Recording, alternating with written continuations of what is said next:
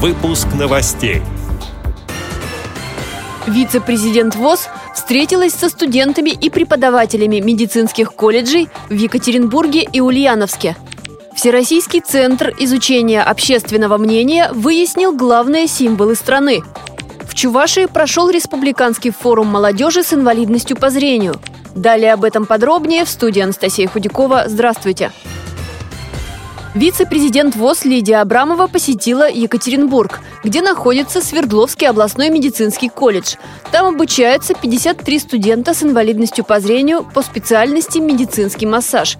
Как сообщает пресс-служба ВОЗ, в колледже вице-президент ВОЗ встретилась с конкурсантами и экспертами регионального чемпионата «Обилимпикс» и поучаствовала в церемонии награждения студентов-победителей. В их числе представители Свердловской региональной организации ВОЗ.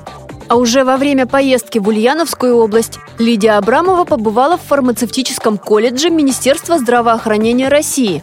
Там обучаются 169 человек, из них нарушение зрения имеют 97 студентов. Подготовкой специалистов по массажу здесь занимаются порядка 10 лет. За это время накоплен большой опыт работы. В России вчера отпраздновали День народного единства – Впервые в стране его отметили 4 ноября 2005 года. Исторически этот праздник связан с окончанием смутного времени.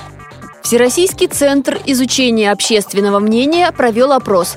Главными символами России опрошенные назвали народ, любовь к родине, патриотизм, государственный флаг и герб. Почти две трети россиян считают победу в Великой Отечественной войне важнейшим историческим событием, еще 12% назвали важным событием присоединение Крыма. 8% полагают, что российский народ объединяет Великая Октябрьская революция. Среди книг, объединяющих жителей нашей страны, лидирует «Война и мир» Льва Толстого. В Чувашской специальной библиотеке провели Республиканский молодежный форум для незрячих людей. Он назывался «Особые семьи. Жизнь без границ». Во время форума прошел семинар по повышению финансовой грамотности населения. На нем рассказали о принципах управления личными финансами и о том, как накопить с гарантией. Люди с инвалидностью по зрению поучаствовали в мастер-классе по оказанию первой медицинской помощи. Им рассказали, как вести себя в чрезвычайных ситуациях и правильно вызывать экстренные службы. Представители поисковых отрядов рассказали о работе по увековечению памяти погибших защитников Отечества.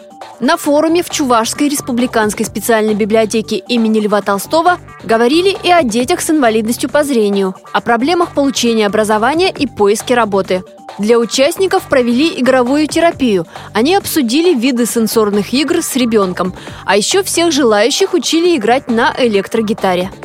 Эти и другие новости вы можете найти на сайте Радио ВОЗ. Мы будем рады рассказать о событиях в вашем регионе. Пишите нам по адресу новости собака ру. Всего доброго и до встречи!